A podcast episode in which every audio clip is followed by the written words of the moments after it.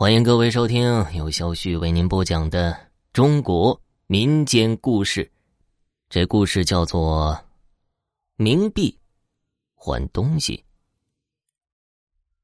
老王在火葬场工作，一天夜里边啊，他突然感觉胃痛，就起身朝着公共卫生间走去了。老王正想排便呢，就听到隔壁。有着絮絮叨叨、絮絮叨叨说话的声音，可是他怎么也听不清。他也没在意，继续的清空大肠的缓存。清完之后啊，他发现自己走的急，没带纸，就敲了敲隔壁的板子。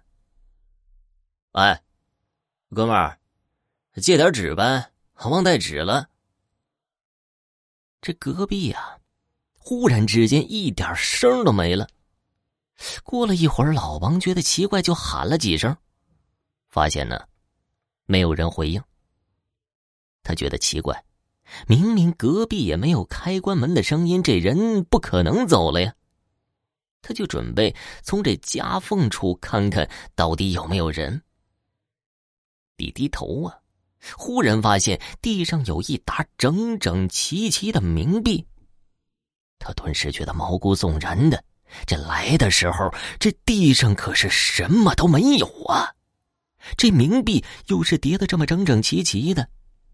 此时啊，老王的头顶传来了一阵怪笑，他一抬头就看到一颗血肉模糊的人头从隔壁伸过来，那颗头的眼睛死死的盯着他，就好像那老鹰盯着猎物，随时准备发起攻击。人头张口说话了。我的下半身没了，我的下半身没了，把你的给我，把你的给我。老王被吓晕了，等醒来的时候已经天亮了。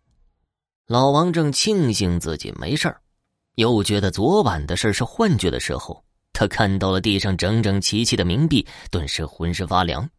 他忽然想起了家里长辈说过，有些死人会用冥币跟活人换东西，厉害一点的用障眼法让活人以为冥币是真钱，从而被骗当了替死鬼。之后，老王辞去了火葬场的工作，他对公共厕所也有了心理阴影。